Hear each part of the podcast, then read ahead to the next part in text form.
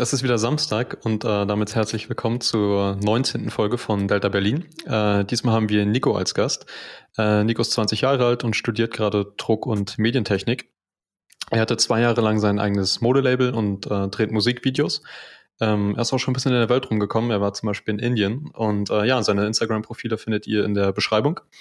Und äh, den Link zu unserem YouTube-Channel auch. Äh, da könnt ihr uns dann nämlich sogar beim Reden zusehen. Und äh, da sind dann auch mal ein paar Bilder und sowas äh, und vielleicht auch Videos zwischengeschnitten. Ja. ja. Hallo Nico. Hallöchen. Danke, dass ich hier sein darf. Das brauche ich mich ja gar nicht mehr vorstellen. Das ist, ja das ist, war alles früher, ja, ist wie früher in der Schule. War alles tipptopp. Also. Das ist wie früher in der Schule, wenn man so Leute eingeladen hat, dass man die gleich mit vorgestellt hat. Nico, wenn du selber auch nochmal was ergänzen willst, war, äh, haben wir den Studiengang richtig gesagt überhaupt oder heißt der ein bisschen anders? Ja? War richtig. Äh, der heißt Druck- und ah, Medientechnik. Das ist tatsächlich so. Sehr gut. Ähm, ja, ne, ich habe eigentlich gar nichts hinzuzufügen. Es war echt eine gute äh, Introduction, so würde ich sagen. Also ich fühle mich äh, well presented auf jeden Fall. Äh, ja, dann fangen wir gleich mit dem ersten Themenblock an. Da geht es so um, ums Reisen, vor allem halt um Indien. Und mhm. ähm, ja, fangen wir damit an. Ja, safe. Also Nico, du warst ja äh, in Indien. Erstmal ganz kurz, wie lange warst du da?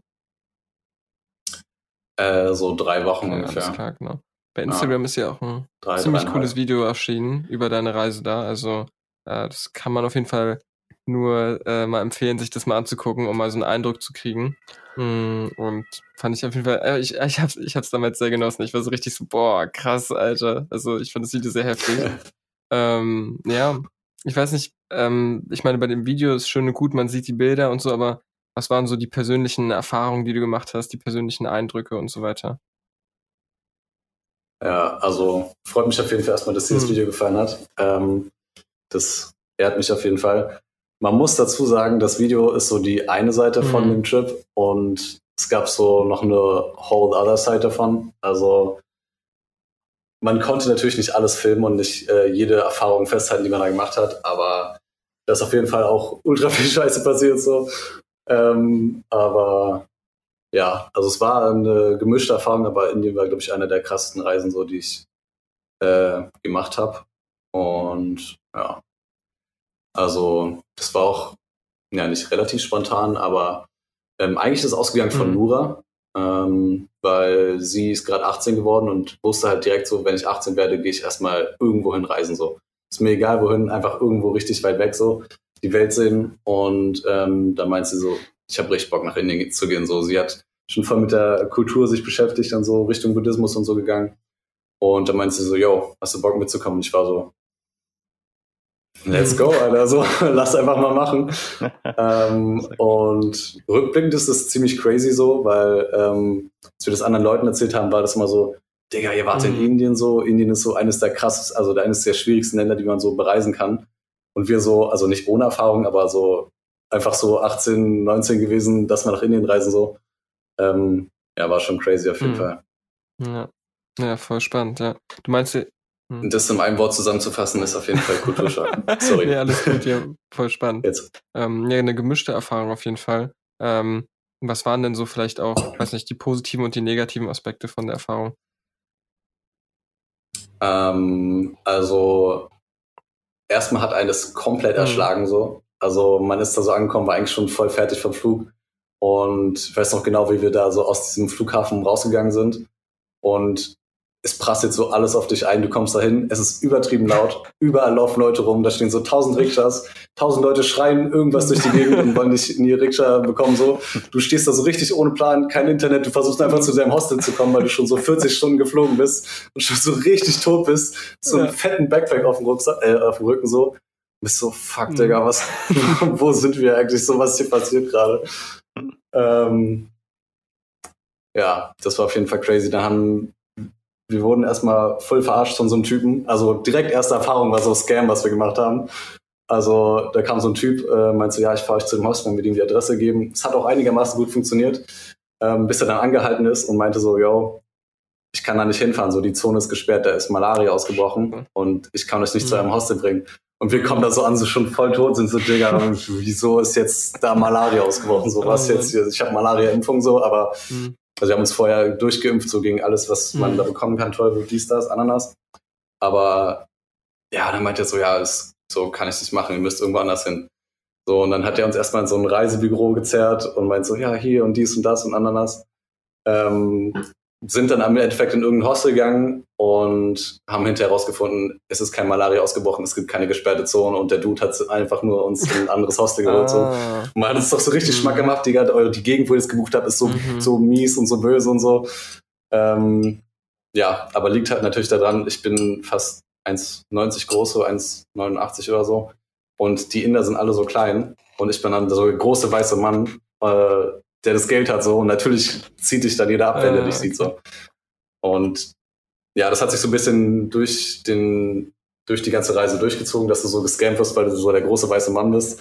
Irgendwann habe ich dann so secret-mäßig Nura nach vorne geschoben, weil sie halt ein bisschen äh, indischer aussieht als ich und auch so klein ist und so. Und dann hat das eigentlich äh, ganz gut funktioniert. Aber ja, war schon, war schon nicht Nura ist deine Freundin vielleicht einmal für die Zuhörenden, die dich noch nicht kennen.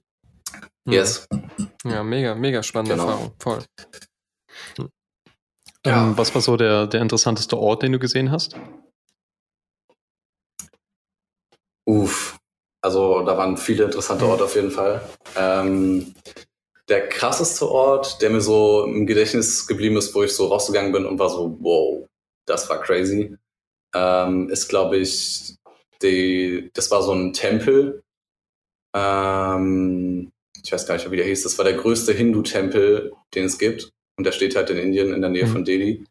Und da durfte man auch nicht drin fotografieren und so. Das war wirklich eine richtig heilige Stätte so für die.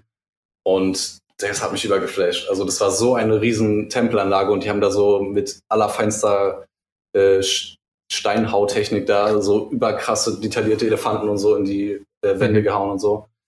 Ähm, keine Ahnung, dieser Spirit an dem Ort war einfach so völlig, völlig gar nicht von dieser Welt so. Vor allen Dingen, weil du durftest auch nichts mit reinnehmen, so. Du konntest nur einfach so da reingehen. Und es hat dich einfach so gezwungen, dich so komplett mhm. auf den Moment so zu konzentrieren und auf den Vibe von dieser Stätte so. Ähm, ja, das war auf jeden Fall krass. Äh, Akshadam hieß der äh, Tempel. Äh, Akshadam? Ist das, ja. äh, ist das in äh, hinduistischen Tempeln auch so, dass man so irgendwie, muss man da barfuß reingehen oder so? Ähm, Gibt es unterschiedliche Sachen. Also bei dem, weil es halt eine Tempelanlage war, äh, mhm. eine Anlage war, ähm, konntest du halt mit deinen normalen Schuhen sozusagen rein, musstest nur die Schuhe ausziehen, wenn du wirklich in den Tempel reingehst. Du kannst dich draußen halt mit deinen normalen mhm. Schuhen bewegen. Ähm, aber ja, da muss man auf jeden Fall auch den Kopf bedecken und Schuhe ausziehen und ja. Also es war auch in den anderen Dingern so, die wir besucht haben. Das war immer so auf jeden Fall, ja, also haben wir auch respektiert, weil das hm. ist halt bei denen ja, so, das klar. gehört dazu so. Hm. Ja. An welchen Orten warst du denn so im Großen und Ganzen? Ähm, wir sind, also wir haben nicht eine Rundreise gemacht, wir sind so vom Norden in den Süden ähm, gereist mhm. sozusagen. Haben in Delhi angefangen, wir haben Udaipur, Jodhpur, oh, jetzt kriege ich die Dinger gar nicht mehr zusammen. Äh, Jaipur, Jodhpur, Udaipur und dann an noch ein, zwei Städten vorbei und im Süden sind wir bis nach Goa gekommen und sind dann von da wieder hochgeflogen und dann wieder Seid ihr da äh, gewandert oder wie seid ihr ja. da irgendwie mit Auto? Nee, ähm, wir haben das mit hm. Zügen gemacht. Also der einzig äh, gute Weg, sage ich mal, durch Indien zu kommen, ist mit dem Zug. Also ja, auf die kleinen äh, Rikscha-Dinger würde ich mich nicht verlassen, wenn du da ein paar Stunden unterwegs äh, mit sein musst. Also in den Städten sind wir mit Rikschas und so weiter rumgefahren oder halt gelaufen. Aber zwischen den großen Städten sind wir eigentlich immer mit hm. Zügen gefahren. Also entweder normalen Zügen oder Nachtzügen. Kannst du mal dann. beschreiben, wie das ist, mit so einer Rikscha zu fahren irgendwie? äh, crazy. Also das erste Mal dachten wir beide so, Digga, wir sterben hier, wir kommen nicht an, wo wir ankommen sollen. Ja ihr seid ja nicht angekommen, weil, wo ihr ankommen wolltet. das stimmt auch, ja. Das kann noch dazu. Ähm, aber nee, ist schon verrückt. Mhm. Also das Ding ist, die setzen sich da halt rein und gehen halt davon aus, dass du komplett confident damit bist aber die geben halt einen Fick auf Straßenregeln so. Da fährt einfach jeder, wie er will und wie er kann so. Aber es ist verwirrend, weil es mhm. funktioniert. So, wenn du denkst, in Deutschland würde es keine Regeln geben, es würde, glaube ich, nicht funktionieren. Aber weil alle cool damit sind, dass es keine Regeln gibt, mhm. funktioniert es einfach. Und das ist heftig. Aber ja, man muss schon gucken. Also, dass deine Sachen in dem Ding drin bleiben und dass du in dem Ding drin bleibst. Aber, das sind wie so Achterbahnfahren äh, einfach. hm. Ja, ja. ja. Also ich hm. muss auch sagen, ich glaube, meine Lebenszeit hat sich äh, drastisch vermindert, äh, dadurch, dass ich diese Reise gemacht habe, alleine, weil wir ähm, durch den ganzen Smog da gefahren sind, weil die Dinger, die haben gefühlt Motor und dann so da ist nichts dazwischen geschaltet und das äh, merkst du halt auch. Das merkst du in der Atmosphäre von den Städten und das merkst du auch, wenn du hinter so einem Ding fährst. Ähm, ja, und das merkst du auch vor allem an deinen weißen Klamotten, wenn du nach Hause kommst mhm. und die grau. Oh, krass. Also das ist schon, oh. ja, also nicht unbedingt richtig grau, aber du merkst schon so, die müssen jetzt eigentlich gewaschen werden. So, das, das ist mies viel dran. So. Äh, warst du auch in so ländlicheren ja. Regionen? Wo der, also wo der Smog halt nicht so stark ist zum Beispiel oder die Leute vielleicht nicht so viel sind? Ähm, ja, auch. Also das mit dem Smog war auch am krassesten eigentlich mhm. in Delhi. Ähm, in Udaipur zum Beispiel, das war eine richtig süße kleine Künstlerstadt so. Ähm, da gab es nur so kleine Straßen, dass da gar keine Rikschas mhm. fahren konnten, teilweise. Und ähm, deswegen war es halt auch voll entspannter. Also mhm. wenn die Stadt halt so klein ist, dass da keine Rikschas fahren müssen und keine Rikschas fahren können, dann ist da auch nicht so viel mhm. Smog. Also dann stinkt es nur, weil der Müll rumliegt. So. Aber das ist äh, in großen wie in kleinen Städten so. Also das ist da consistent. Äh, um nochmal ganz kurz auf die Züge zurückzukommen. Ja. Man sieht ja immer diese ja. Videos, wo so auf den Dächern und so weiter und selbst vorne am Zug noch so dran Leute mal draufstehen. Ähm, ja. War das auch so bei dir? Hast du dieselbe Erfahrung auch Oder so ein bisschen gemacht? Ein Stereotyp. Mhm. Ja. Beides. Also es ist ein Stereotyp, aber es stimmt. Ähm, also ich war zwischen zwei Städten nicht in so einem vollen Zug. Also das sind ja immer diese Züge, die von Stadt zu Stadt fahren, die so übertrieben voll sind. Und das sieht, wenn da so außen Leute und so dranhängen. Ähm, aber in Delhi sind die Züge eigentlich genauso voll. Also zur Rush Hour ist da wirklich ultra krass viel los und da ist wirklich so Geschiebe. Und das Ding ist, dass in Indien die Türen nicht zugehen. Mhm. Die sind einfach immer offen. Weil es ist viel zu warm und wenn da so viele Personen drin sind, wird es noch viel wärmer und dann kollabieren die Leute da drin. Deswegen ist das einfach immer offen so. Ist mhm. geil, wenn der Zug nicht voll ist, aber ist auch hart, wenn mhm. der Zug voll ist. So. ähm, wir haben halt das Glück, dass wir, also was heißt Glück, wir haben es halt so organisiert, dass wir nicht zu den Rush-Hours unterwegs waren. Wir waren es einmal aus Versehen, weil wir halt dann nach Hause wollten so. Und da war es wirklich auch schon grenzwertig voll. Ähm, aber sonst haben wir eigentlich in normal vollen Zügen ähm, mhm. Also waren nur normal uns Zügen unterwegs. Ja, hm. aber war schon verrückt. Also wir hingen jetzt nicht an einem Zug außen dran oder so. James Bond Style oder sowas, ja. Hm. Ja, nee, nee, das wäre ein bisschen crazy. Aber ist schon ganz geil, weil so in Berlin würdest du nie in einem Zug so einfach dran stehen, der halt so fährt und da kannst du dich halt einfach an so einem, so, wenn es übertrieben warm ist, stellst du dich einfach so an die Seite, guckst du raus aus dem Zug und bist so, Digga, mhm. so, keine Ahnung, life is good, so, weißt du? Das war halt schon. Es ist halt schön, dass du auch beschrieben hast mit den Rikschas und so, dass man vielleicht weniger Regeln hat, die direkt vom Staat irgendwie vorgeschrieben werden, aber dafür irgendwie so viel mehr Freiheiten, Grauzone und viele Sachen einfach intuitiv entscheidet. So.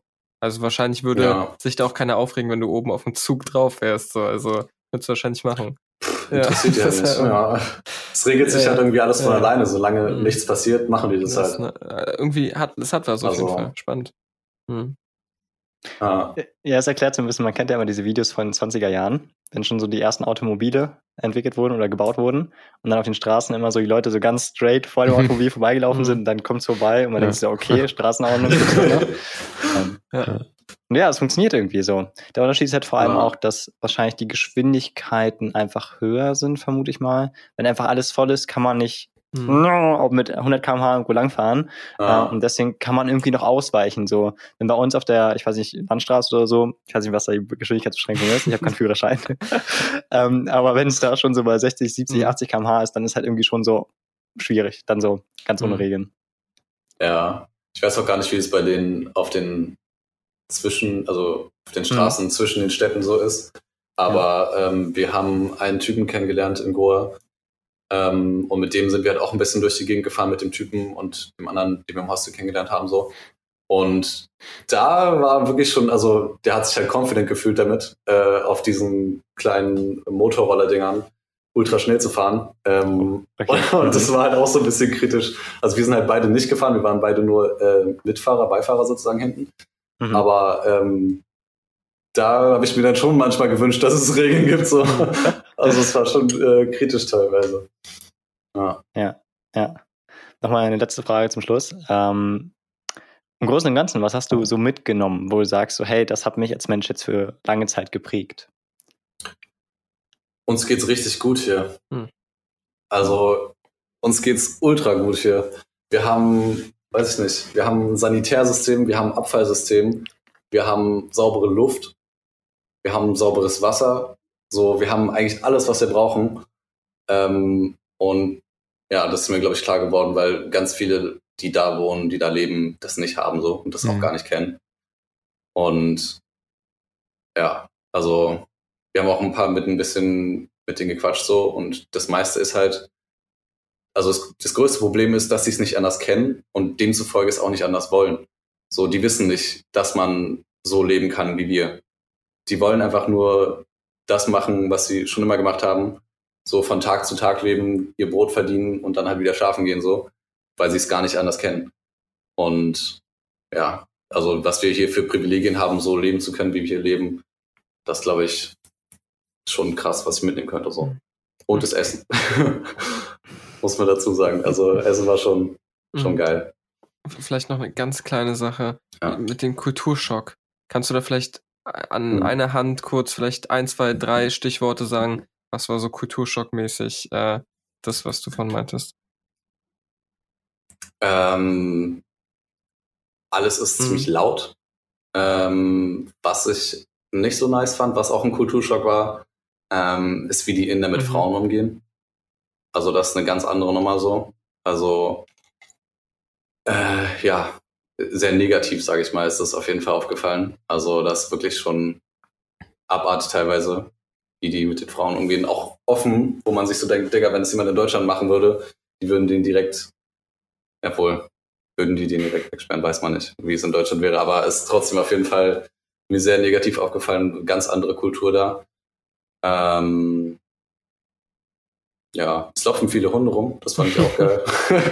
ist auch komplett, also hier laufen auch viele Hunde rum, aber es laufen da viele wilde Hunde rum, so, das war auch äh, komplett anders, ich weiß gar nicht.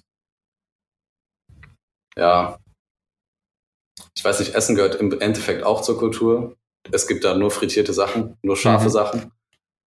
Ähm, wir waren richtig glücklich, als wir mal äh, Gemüse gefunden haben es war wirklich so ein Licht. Wir haben die ganze Zeit nur frittierte Sachen gegessen, weil es halt so warm ist, dass da alles mhm. schlecht wird so. Deswegen frittieren die einfach alles, damit man es essen kann, damit alles abstirbt, was dich halt krank machen kann so. Oder machen es halt übertrieben scharf, damit genau dasselbe passiert. Aber ja, dann haben wir mal ein Veg-Sandwich gefunden. Also wir haben mal gesehen, wir haben eine Frau gesehen, die hatte so so ein Sandwich in der Hand und da mhm. waren so Tomaten drauf. Wir waren so, was, Digga, gibt's Gemüse, so ist ja ultra geil, so schon eine Woche kein Gemüse mehr gegessen, so man denkt sich irgendwann so, oh krass. Und dann, ja, man haben, sind wir auf die zugegangen, haben die gefragt, so, yo, was ist das so, was ist du da? und sie war so, hä, das ist ein Wedge-Sandwich. Und wir so, boah, fuck, das müssen wir suchen. Und dann, ab diesem Tag haben wir immer Wedge-Sandwich gegessen, wenn wir es essen konnten, so wenn wir es irgendwo gesehen haben.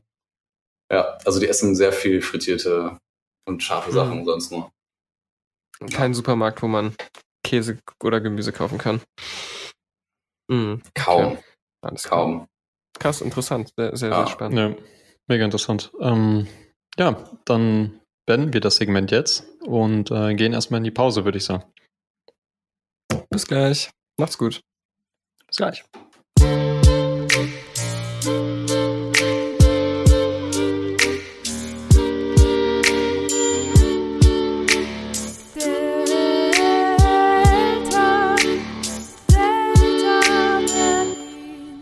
Da sind wir wieder ähm, mit dem zweiten Segment, nämlich äh, Film und Fotografie.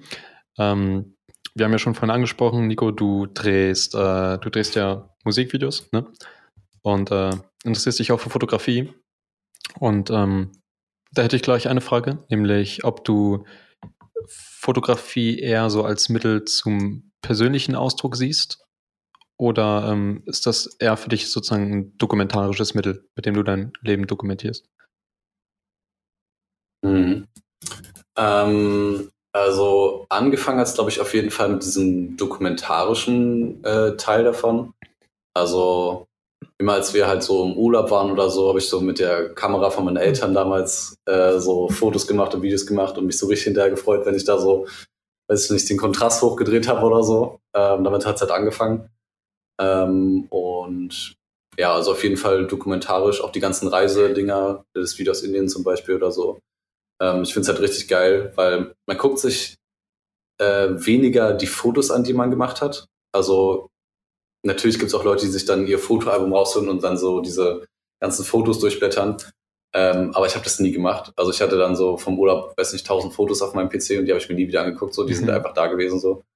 Ähm, und es ist ja nicht der Point davon, Fotos zu machen. So die, also der Point ist ja davon, dass du es irgendwie was davon hast und dich nochmal daran erinnern kannst und das nochmal durchleben kannst. So.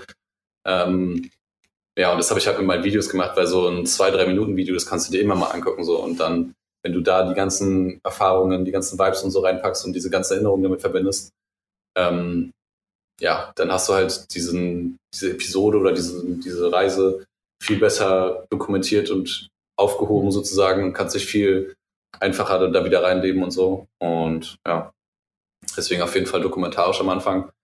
Aber dann habe ich äh, viel mehr mit Effekten und so weiter rumgespielt, ähm, was Video-Editing angeht.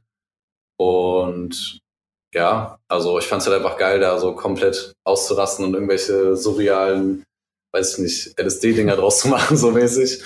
Ähm, und ich würde sagen, das geht dann auf jeden Fall in Richtung Ausdruck. Also das hat dann nichts mehr mit meinem mit einer persönlichen Erfahrung oder so zu tun. Das ist dann einfach nur so, ja Mann, ich hab Bock, das sieht geil aus und ja Mann, dass man sich da so ein bisschen verwirklichen mhm. kann. Das sind die Richtungen entwickelt worden sozusagen. Also ich mache das jetzt immer noch, das Dokumentarische, bloß Reisen geht halt jetzt gerade nicht. Aber so die letzte Reise in Japan zum Beispiel, da habe ich auch äh, immer gefilmt und Fotos gemacht und so. Also es läuft quasi parallel, sage ich mal langsam. Ja, genau. Hm. Mega cool. Also ähm, ich finde die Frage unfassbar spannend, weil ich, also jetzt bei Filmen ist, glaube ich, was anderes. Film kann man, glaube ich, sehr viel mehr bearbeiten und einfach mehr kontrollieren, wie es am Ende wirkt.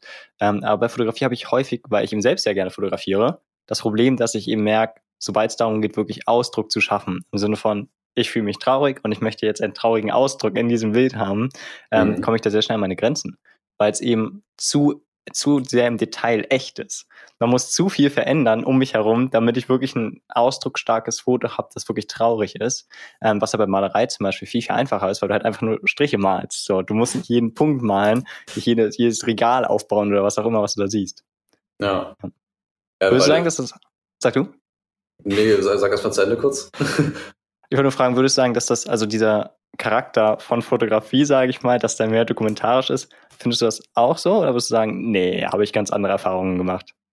Äh, nee, würde ich dir auf jeden Fall zustimmen. Also das Ding ist, bei der Fotografie ist halt so, du hast nur einen Moment und du nimmst halt im Endeffekt immer noch so die Realität im Endeffekt auf. Mhm. Also ob dann die Farben ein bisschen dunkler sind oder du das dann hinterher noch ein bisschen bearbeitest oder so, damit kann man auch viel machen.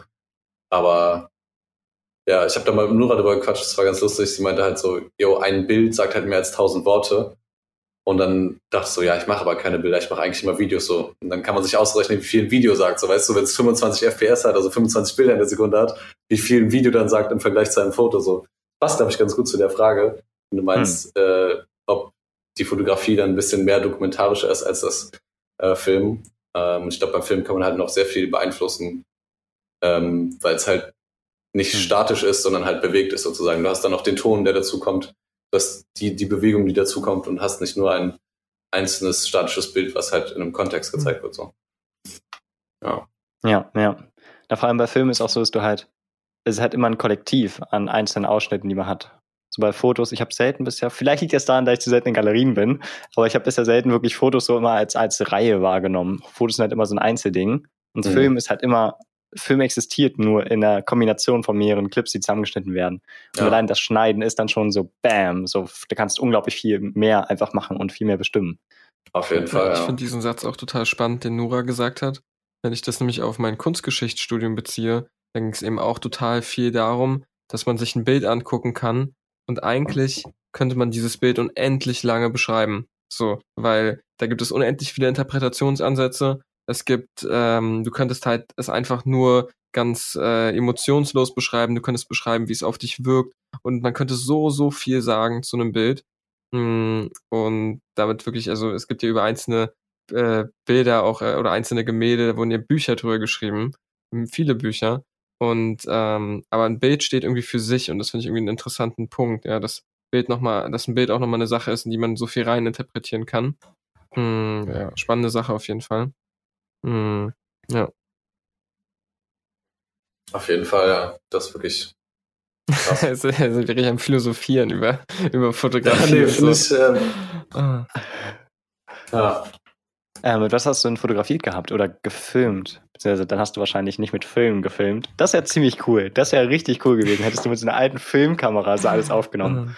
Boah, das auch, also es geht jetzt auf jeden Fall der Trend, dass also analoge Fotografie sowieso, aber so die äh, Musikvideos von den großen äh, Künstlern sind jetzt auch wieder auf Film äh, oh. geschossen, sozusagen die ganzen Aha. krassen, also in meinen Augen krassen ähm, ja, Produktionsfirmen benutzen einfach wieder Film, um Musikvideos zu drehen.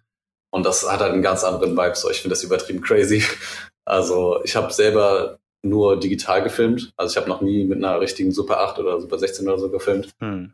Ähm, aber ja, finde ich auf jeden Fall heftig, wenn Leute das machen, weil du hast halt auch gar nicht so die Möglichkeit, so, ja, wir machen noch einen Take, so, ja, Digga, dieser Take kostet dich jetzt, weiß ich nicht, wie viel Euro so, dieser Film muss bezahlt werden.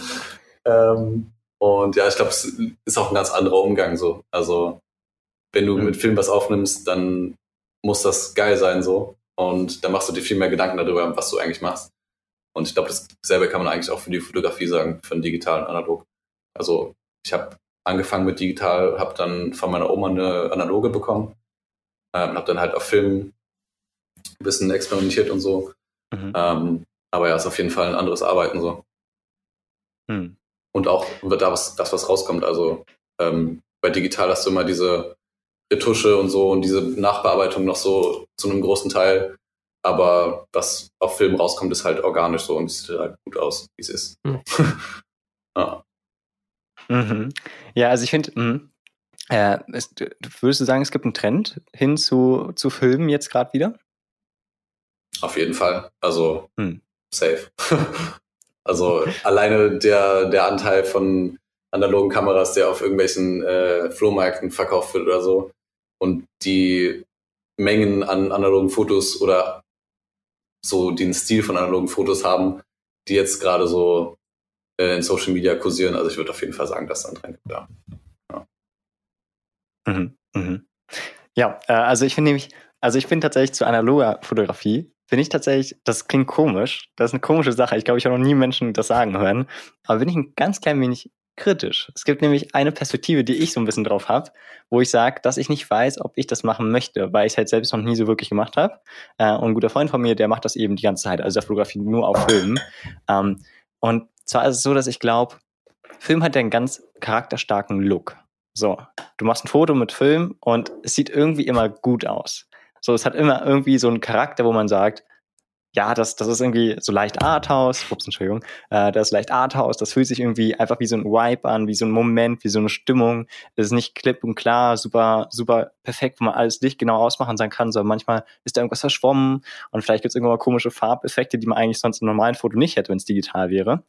Ähm, aber ich finde tatsächlich, wenn man sich die Fotos anguckt von Filmen, ist tatsächlich häufig so, dass die Filmfotos rein von der technischen Seite, also von der Komposition oder von der Belichtung und so, häufig einfach nicht so gut sind. Und das ist eben ganz klar ein Teil von Filmfotografie, dass man eben vielleicht nicht alles perfekt kontrollieren kann und dass man zugleich eben nicht das Perfekte haben möchte, sondern dass man irgendwie was bewusst Falsches haben möchte, dass man es leicht schräg halten möchte oder was auch immer. Ähm, aber ich kann auf jeden Fall sehen, dass wenn man zum Beispiel noch nicht viel fotografiert hat und man mit Film einsteigt, kann die Gefahr schnell sein, dass man eben sich hinter diesem Stil versteckt, so ein bisschen. Dass man so die schlechte Arbeit so ein bisschen dahinter sagt, ja, das ist gewollt. Das, das soll passen dazu. Ich wollte keine Komposition bewusst wählen oder keine gute Belichtung. Kannst du das hm. nachvollziehen? Bisschen auf jeden Fall, ja. Also ich kann verstehen, dass man sich so zu sehr darauf verlässt, dass schon was Gutes rauskommt, einfach nur weil man einen Film fotografiert. Mhm. Also ähm, ich finde es auch ein bisschen funny, wenn sich dann Leute irgendwie so, also ich würde mich auch selber nicht Fotograf nennen, also bin in eher in Richtung Videos entwickelt, aber ich würde mich jetzt auf keinen Fall Fotograf nennen, so. Wenn sich dann irgendwelche Leute mhm. Filmfotograf nennen, weil sie äh, eine Filmkamera gekauft haben, so. Also natürlich kommt da ein gutes Ergebnis raus, so, aber ich finde halt auch das, was du meinst mit der Komposition, nur weil es eine analoge Kamera ist, brauche ich trotzdem eine gute Komposition für ein gutes Bild, so. Also ich kann mit einer analogen Kamera auch eine schlechte Komposition haben, aber ich finde, dann ist das Bild auch schlecht. Genauso wie es mhm. schlecht wäre, wenn ich eine Digitalkamera nehmen würde und dieselbe, in Anführungszeichen, schlechte Komposition nehmen würde, weißt du?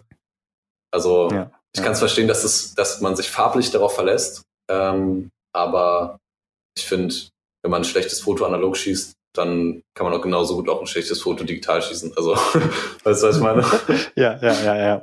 Ja. Mhm. Nee, finde ich gut, genau. Würde ich auch sagen. Genau, würde ich auch sagen. Ich erinnere das an äh, die Fotoalben, die ich mit meiner Ex-Freundin gemacht habe, wo wir auch so Polaroid-Fotos ausgedruckt hatten. Und dann sind auch ein paar Fotos nichts geworden, aber man war so, ah, ist ja Polaroid, also scheiß drauf, ist trotzdem was wert. Einfach rein, wenn man für den Film, der Film ist ja schon was wert. So ein digitales Foto hat ja keinen inneren finanziellen Wert oder so, aber das Polaroid ist ja sozusagen sowieso schon, auch wenn du da sozusagen nur weiß drauf, ist ja trotzdem schon ein Euro wert. So.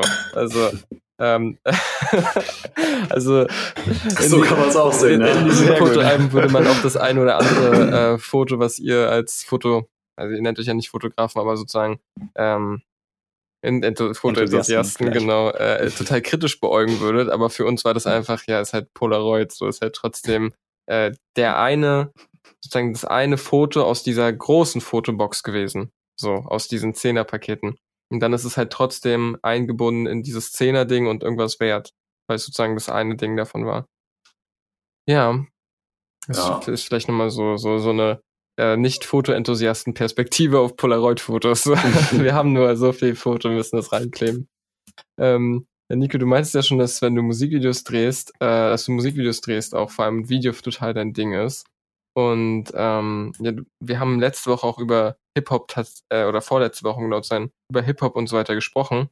Das sind ja bei dir auch vor allem, glaube ich, Hip-Hop-Artists, für die du Musikvideos drehst, oder? Was.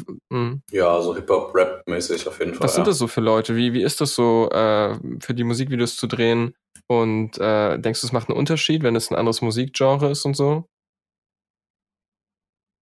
Safe. Also es macht den ganzen Unterschied, glaube ich. Also, ähm, keine Ahnung, bei mir ist halt so, ich habe das Videoding immer nebenbei mhm. gemacht so. Ähm, deswegen war es jetzt nie so, oh, ich äh, lerne jetzt mal, wie man Musikvideos macht und dann mache ich das so. Es hat sich einfach irgendwie entwickelt so. Und ähm, ja, wie ist das für Leute, Musikvideos zu machen? Keine Ahnung. Das Geile ist, ähm, dass ich irgendwann auf dem Level war oder auf dem Level bin, wo Leute zu mir kommen und sagen, yo, ich feiere das, was du machst, lass mal ein Video zusammen machen, ich schicke dir die Sachen und dann kann ich einfach, dann kann ich einfach bei mir zu Hause sitzen und alles machen, mhm. was ich will. Und weil es im Endeffekt irgendwo mein Stil ist, sagen die Leute, Digga, feier ich, will ich genauso haben, hier, take my money so und los geht's. Das ist halt, also bei manchen, mit manchen Leuten ist halt so, yo, ich stelle mir das und das vor, ich will das und das haben, so, können wir das und das so und so umsetzen. Aber bei den meisten ist es halt einfach nur so, yo, ich brauche ein Video, lass einfach mhm. irgendwas machen so. Und dann habe ich halt so die volle kreative Freiheit sozusagen, besonders was Editing angeht, da komplett auszurasten, einfach meins zu machen so. Bis ich auf der Stage war, war ich auch mal so, ja, was willst du denn haben und hier und da und sag mal mir so, mhm. mal Input so, sag mal deine Sachen. Aber irgendwann habe ich realized so, ist eigentlich scheißegal, die wollen einfach nur das, was du machst, mhm. so, weißt du. Die wollen diese, diese Vision haben die vorher nicht, so wie die sich ein Video vorstellen. Und dachte ich mir so, Digga, das ist ja perfekt so. Dann kann ich mir einfach alles ausdenken und kann ich einfach meinen Kack machen so. und so komplett einfach so die, die Sachen machen, mhm. die ich geil finde, so und dann das sozusagen abgeben und dann freuen die sich ja, darüber so. Und an, an, diesem Punkt war, war ich wirklich so, geil, Digga. so, Traumjob. Beste, ja, ist wirklich so. Ja, ja. So, die sagen dir so, mach einfach deins so und dann mhm. los geht's. Und das so, besser geht eigentlich mhm. gar nicht. Also, alles andere wäre dann so irgendwo cool. eine Einschränkung.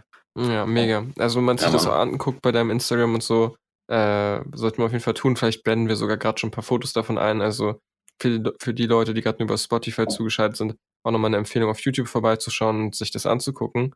Ähm, das ist schon auf jeden Fall ein eigener Stil, den du da reinbringst. Sehr, sehr, sehr, sehr spannend. Ähm, auch einfach, ja, crazy. Äh, hast du einfach rumprobiert mit den Effekten oder wie ist das gekommen? Ich weiß auch nicht, wie das passiert ist, ehrlich gesagt. Also, ähm, ja, ich kann mich noch dran erinnern, so ganz am Anfang haben wir so äh, random einfach irgendwie Videos gemacht und einfach so die Dinger zusammengeschnitten. Und dachten wir so, ja, nur zusammenschneiden ist ja auch ein bisschen langweilig so. Dann hat man noch so versucht, so coole, coole Übergänge und so zu machen. So, und dann hat man so ein Musikvideo gesehen und war so, boah, krass, Alter, lass mhm. mal auch sowas lernen, so lass mal auch sowas machen und dann noch so ein, zwei Dinger reingepackt und dann wurde es halt immer mehr. Und irgendwann dachte ich mir so, ja, jetzt kann ich es auch gleich ganz mhm. machen, sowas. also als äh, ja. ja, safe, auf jeden Fall. Ich überlege gerade, für mich glaube ich, eins meiner Lieblingsmusikvideos ist äh, LSD von ASAP Rocky. Ich liebe dieses Musikvideo einfach. Ich weiß nicht, ob du es kennst. Biggest ja, Inspiration, wirklich? Alter. Also, hm. ja, ASAP Rocky, es gibt auch kein Video von ihm, was, was ja. nicht so ein abgefuckt krankes. Level hat, wo du dir so denkst, Digga, was passiert hier hm. eigentlich gerade und wie ist das überhaupt möglich so? Also, ja, Mann. Nice. LSD hat auf jeden Fall schon, vor allem auch für die hm. Zeit, wann ist das rausgekommen? Ja, ich 2000, kann sagen 2015, ja. Ja, wollte ich gerade sagen, mhm. 16 irgendwie sowas, ja. Vor, ne, sechs Jahre sind es schon, fünf Jahre sagen, aber so dieses Level, es wird jetzt gerade so in Deutschland ungefähr mhm. erreicht, was er einfach vor fünf Jahren auf den ja. Tisch gehauen hat und meint so, so Leute, kommt her so mäßig. Er hat einfach diese Bombe genommen und war so, so Leute, ich bin jetzt ASAP Rocky und ich fick einfach alles, was Musikvideos angeht. So. Ja. Der hat ganz andere Standards gesetzt, Alter. Okay. Ähm. Kranker Typ.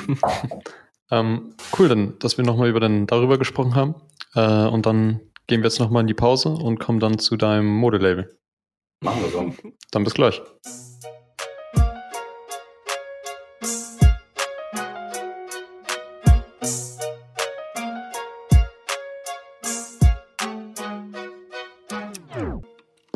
So, äh, da sind wir wieder mit dem letzten Thema, nämlich Nikos Modelabel.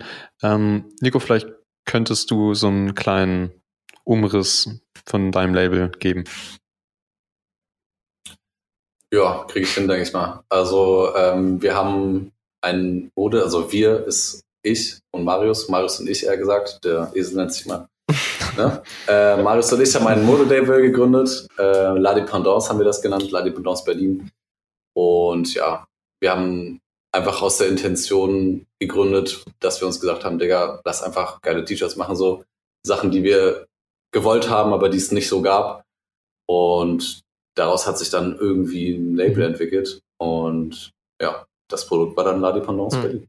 Ja, mega spannend. Mhm, vor allem, weil das ja auch noch, glaube ich, äh, zum Teil während der Schulzeit war, genau, oder? Also ja, für dich. Also mhm. so Abi-Zeit, Ende mhm. Abi, ja. genau. Und das ist damals tatsächlich auch im Jahrgang äh, tatsächlich auch so ein bisschen rumgegangen. Also dann wurde der die eine oder andere Person irgendwie für ein Shooting angefragt und so. Und äh, keine Ahnung, Na, das ging halt wirklich richtig ab und hat man so auf Instagram verfolgt. Der Instagram-Account ist auf jeden Fall auch äh, verlinkt, La Dependance. Ich meine, da muss man ehrlich sagen, das kommt vielleicht später nochmal, aber da wird ja jetzt nichts mehr kommen. Leider wahrscheinlich. Das ist erstmal auf jeden Fall mhm. offline, genau. Also ähm, wir haben uns halt dazu entschieden, das erstmal nicht mehr weiterzuführen. Ähm, gar nicht, weil wir keinen Bock mehr hatten, sondern einfach, weil äh, sich unsere Ziele, Visionen und Vorstellungen davon, was das mal werden soll, so ein bisschen äh, auseinander gelebt haben, mhm. sage ich mal. Und ein weiterer großer Faktor war halt, dass äh, wir die Zeit nicht mehr dafür aufwenden konnten, beziehungsweise nicht mehr aufwenden wollten sozusagen. Ähm, Marius hat dann angefangen äh, zu studieren und hat da natürlich äh, sehr viel Zeit reingesteckt. Ähm, und da ist das dann ein bisschen hinten runtergefallen, sage ich mal. Und hm. genau, deswegen haben wir das erstmal sozusagen das eine Projekt zumindest ähm, beendet in der Form, hm. wie es ist. Ja, genau. ja, voll. Und bevor wir uns gleich nochmal mit dem Ende vielleicht nochmal ein bisschen näher beschäftigen, lass uns gerne mal die Entwicklung nachskizzieren von La Dependance. Äh, ich muss mich erstmal gleich hier als Fanboy outen. Ich ziehe mir erstmal mein Hemd aus. Für, also für die Leute, die jetzt immer noch bei Spotify nur zuhören, jetzt ist der Moment, wo man dann auf YouTube schalten sollte, um äh, äh, ein T-Shirt zu erblicken. Ähm, ich mein Hemd so richtig achtlos hingeworfen. Einen Moment. So. Äh, ja, keine Ahnung, das. Ah, ich finde, wir haben auch gerade eben in dieser Pause über den Punkt Inspiration gesprochen und auch im Jahrgang und so. Und das habe ich dir auch schon im Vorgespräch gesagt. Für mich persönlich war La Dependance auch irgendwo, äh, wart ihr mit die Ersten, die angefangen haben, sich selbst zu verwirklichen mit irgendeinem Projekt. Ähm, und ich meine, das mit dem Podcast ist jetzt für uns auch ein Schritt, äh, selbst irgendwie was an den Start zu kriegen und so weiter. Und ähm, für mich war das einfach damals unfassbar inspirierend zu sehen, wie er das durchzieht und so. Und ähm, einfach sagt, ja, fuck it, so. Ob die Leute es feiern oder nicht, wir ziehen es jetzt einfach durch, so. Äh, wir machen das jetzt einfach. Und äh, das war auch immer cool. Und ähm, irgendwo im Schrank sind noch zwei Hoodies und ich glaube, dieses T-Shirt hast du mir sogar einfach vorbeigebracht damals, als ich noch mein Praktikum bei der Taz gemacht habe. Das war auch mega korrekt. Stimmt, ja, ich kann mir vorbeigefahren. ja, das war schön. Ähm, ja, wie, wie hat es denn eigentlich angefangen? Mit Ladi Pendos hast du jetzt schon ein bisschen gesagt, aber was waren so die Stationen? Die Entwicklungsstufen? Also die, die Gründungsgeschichte ist immer so ein bisschen, äh, haben schon so mhm. Jokes darüber gemacht, dass wir uns mal so eine bessere Gründungsgeschichte einfallen lassen müssen. Mhm. ja, also so irgendwas, was halt ein bisschen äh, krasser klingt so. Also, wenn man jetzt ehrlich ist, war es einfach so, ähm, man musste auf mich zukommen und meint so, yo, du beschäftigst auch ein bisschen so Klamotten so, beschäftigst dich ein bisschen mit. So, klar, immer so, also normal so mäßig. Ähm, und dann war so, ja, hast du Bock, was zu starten so, das was machen? Und dann meinte ich so, ja, let's mhm. go. und das war die ganze Gründungsgeschichte so. Ähm, wir hatten keine Ahnung, wohin das führen soll. Wir hatten keine Ahnung, was so das Major-Ziel damit ist. Wir haben uns null Gedanken über irgendwas gemacht. Mhm. Wir einfach nur so, ja, lass einfach was so, lass einfach was starten. Und ähm, dann haben wir halt angefangen, Designs zu machen und so. Ähm, erstmal mit T-Shirts angefangen, dann so, ja man, der und der Print könnte geil sein. Dann so, okay, gut, wie machen wir es eigentlich? Sind relativ schnell auf Siebdruck gekommen, weil wir es halt selber verwirklichen mhm. können sozusagen. Ähm, und ja, dann haben wir uns einfach gedacht, so, haben wir uns kurz hingesetzt. ich weiß so genau, ich bin zu Marius gefahren. Wir haben uns so hingesetzt und waren so, okay, gut. Ähm, was brauchen wir dafür? Eigentlich gar nichts, außer eine mhm. Siebdruckmaschine so. Und so geguckt, Siebdruckset so 200 Euro, easy, gekauft so.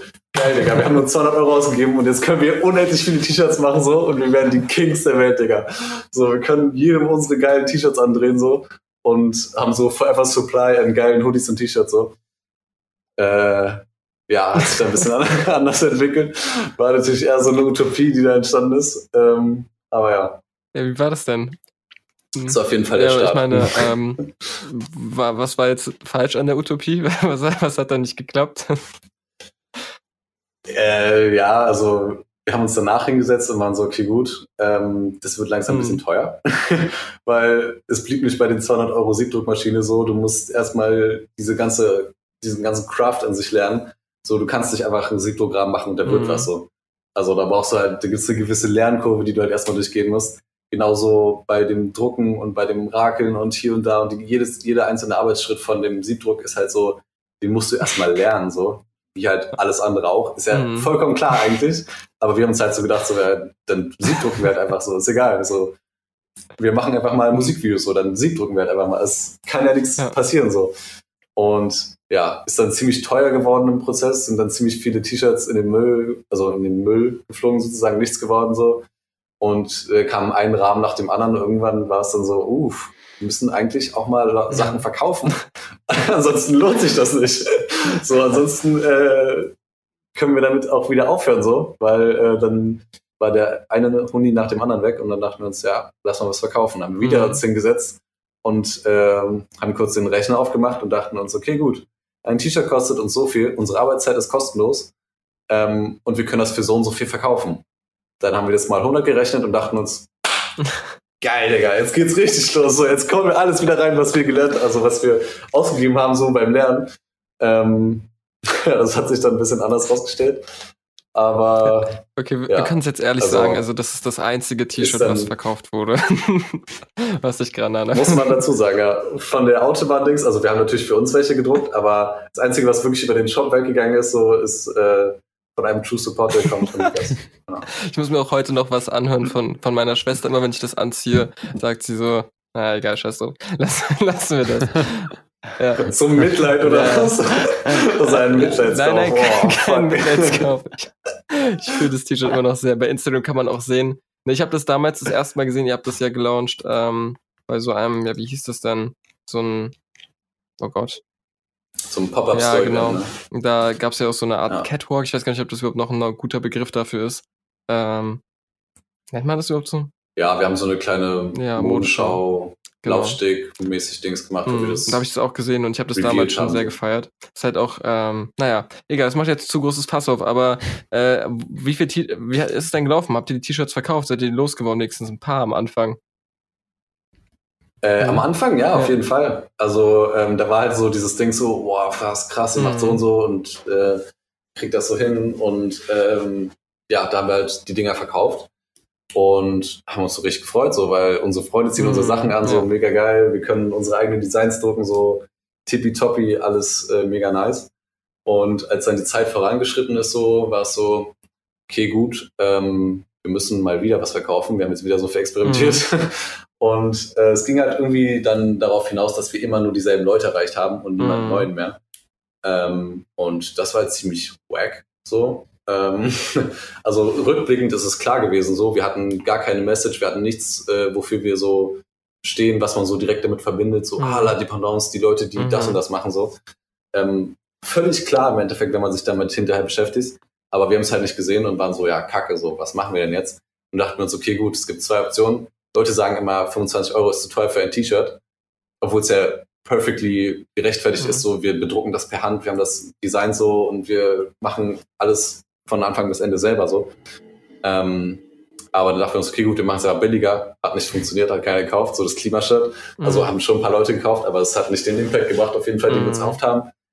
Ähm, und ja, das hat sich dann irgendwie so weit entwickelt, dass wir nur noch die Sachen, also ich zumindest persönlich kann es so für mich sprechen, ähm, hat sich das so entwickelt, dass äh, ich immer mehr in die Richtung gegangen bin, jo, was könnte den Leuten gefallen, was könnte sich verkaufen und dass man mm. das dann mhm. gemacht hat. Und das ist ja der völlig ja, falsche. Ansatz. So. Also ich habe auch schon selber gemerkt, so wie ich das irgendwann nicht mehr mit mir vereinen konnte. Und so war, boah, fuck, das finde ich jetzt eigentlich gar nicht mm. so mhm. nice eigentlich so. Ich, bis es dann an einem Punkt angekommen ist, wo ich mir so gedacht habe, das würde ich selber nicht anziehen mm. so.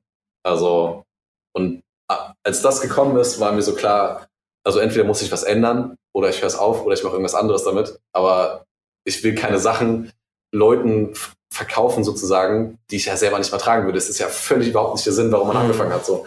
Und ähm, diese Entwicklung weg von dem, was man, wofür man eigentlich angefangen hat, war halt so auch der, die, die Main Reason, warum ich so gesagt habe, ja, macht halt gar keinen Sinn. Das ist auch gar nicht die Intention gewesen, so Geld damit zu machen. Es war die Intention, einfach geile Sachen zu machen.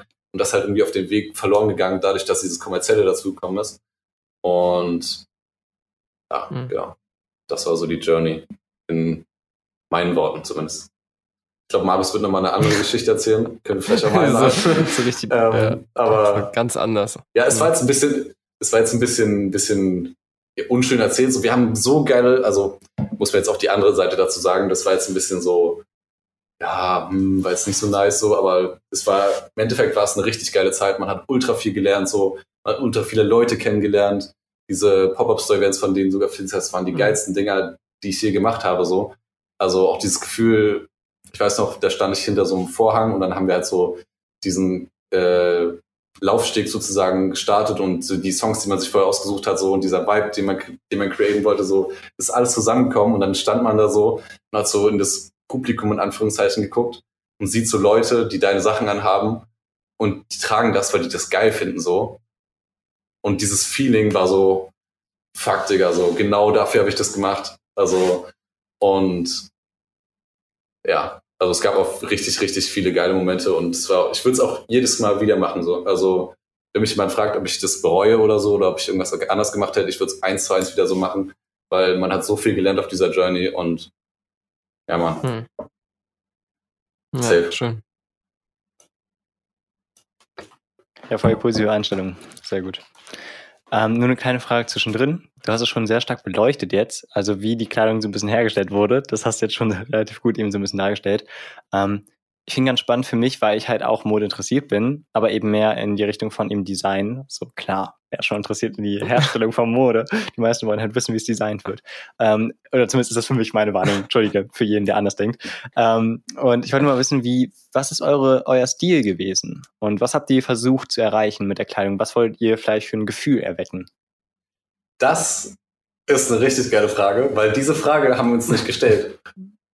So, ah. und rückblickend ist es auch so, Bro, was ist da eigentlich, also was war überhaupt so die Intention? Was so, also umso mehr ich mich jetzt damit beschäftige, ähm, ist es so, wir hatten gar keinen Why, so wir hatten keinen Warum, wir hatten kein Major-Ziel, was uns so vereint hat, wo wir so gedacht haben, Digga, wenn wir das erreichen, dann ist geil. So, es war nie so ein, wir hatten nie so ein Ultimate Goal oder so, kein, keine Zielstellung, die wir erreichen wollten. Mhm. Und ich glaube, das ist auch einer der Main Reasons, warum wir das im Endeffekt aufgehört haben, weil es gab gar keine Philosophie oder so. Es gab einfach nur so, yo, lass einfach geile Sachen machen so, ähm, wonach wir uns gerade fühlen. Und wenn Leute es auch fühlen, dann holen die sich das halt so.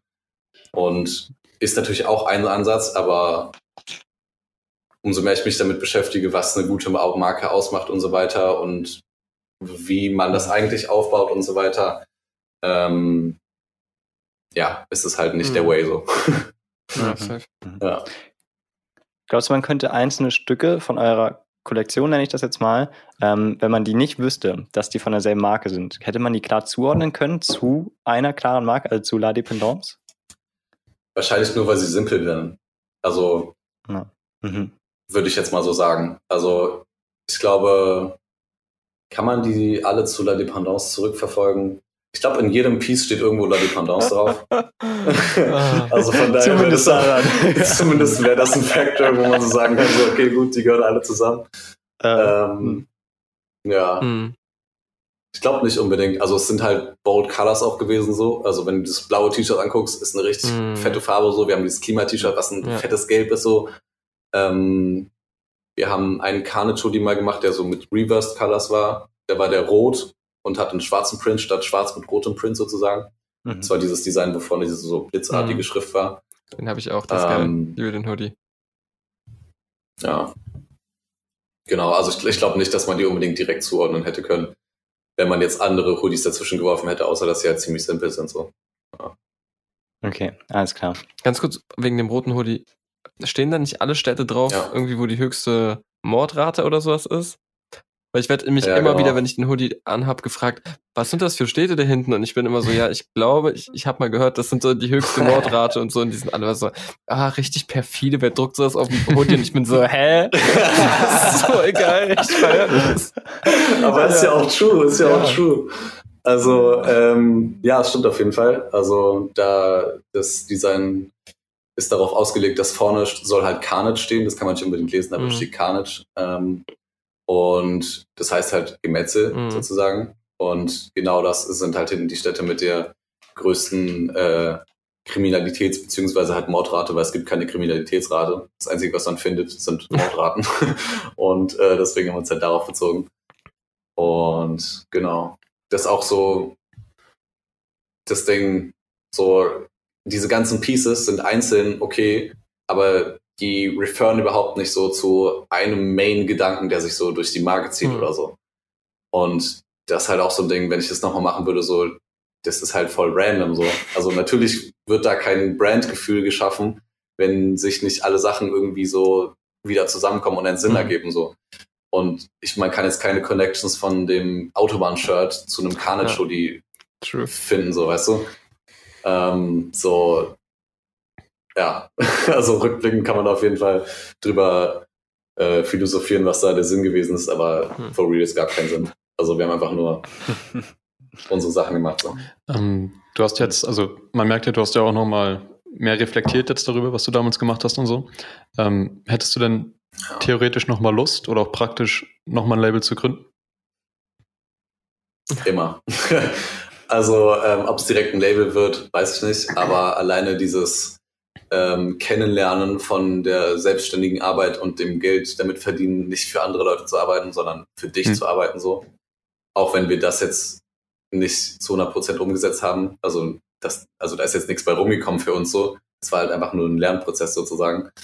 Ähm, würde ich auf jeden Fall sagen, ich habe da Bock drauf und ob es jetzt Klamotten wird oder ob es was anderes wird, weiß ich noch nicht genau. Aber ähm, ja, da kommt auf jeden Fall was. Also das ist der Anfang sozusagen. Das sind die Experimente gewesen. So, ich habe auf jeden Fall noch äh, andere Vorstellungen, wie die Zukunft vielleicht aussehen könnte, aber ähm, das steht noch in den Sternen sozusagen. Mhm. mhm.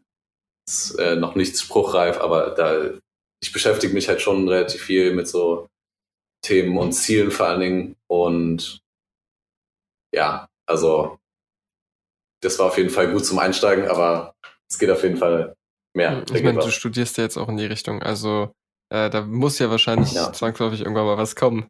Ähm, ja. Auf jeden Fall. Nice. Also das ist auch ganz geil, dass man das so ein bisschen miteinander verbinden mhm. kann. So. Ähm, ich kann mir meine Bits und Pieces aus dem Studium so mitnehmen, äh, die ich brauche, so ein bisschen Corporate Design, ein bisschen, weiß nicht, Medienwirtschaft und ähm, so die Sachen kann man dann schon ein bisschen verwenden sozusagen. Und mhm. ja, ja, geil. Ja, wenn da was Neues kommt, dann äh, melde dich bei uns, dann kannst du mit drüber quatschen, was da so. Auf jeden Fall, dann komme ich her und dann stelle ich euch äh, ja. The Grand Idea vor. Also alles ist schwarz, das hält die Kollektion zusammen. ah, ja. ja, dann wird es auf jeden Fall ein paar mehr äh, Connections zwischen den einzelnen mm. Pieces und den, dem Why, den Gedanken dahinter und der Philosophie, Leitbild der hm. Vision mm. geben. Auf jeden Fall. Mhm. Da freue ich mich auch schon drauf.